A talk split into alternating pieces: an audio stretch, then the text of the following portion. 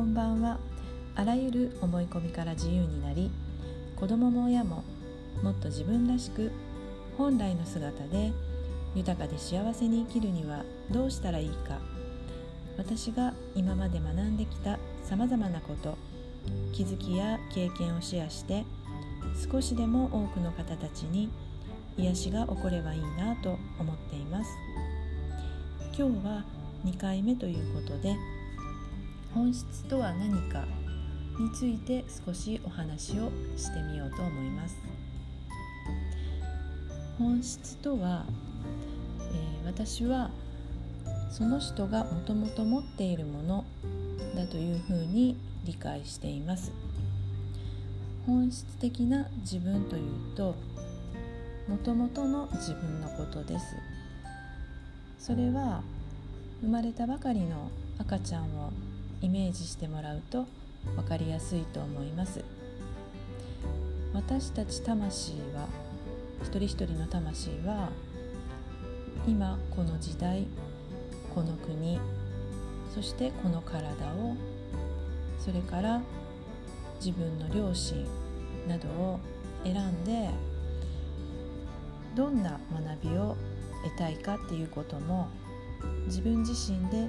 決めてから生まれてきています。生まれたばかりの赤ちゃんっていうのはもちろん何も服も着てないし何も身につけていないままの裸のままで自分の身も全て人に預けて本当にありのままの状態でいますよね。お腹が空いた時には泣いて、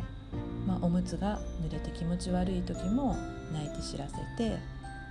眠りたい時には眠ってお母さんを見て安心して笑って本当に自分そのままだと思います。そして私たちもみんなですね例外なくそういう姿だったはずです。それが育ってきた環境や、ま、両親とか周りの大人たち学校に行ったら学校の先生方やま、生きている社会の中でこれはしたらダメだとか何々はこうするべきだとか何々するのが当たり前でしょのような制限をされたりこうでないとダメっていうふうに決めつけられたりそういった一定の枠の中に入れられることでみんな同じように行動することが良しとされたりさまざまなそういった観念、まあ、思い込みですね。これをたくさん溜め込んで無意識のうちに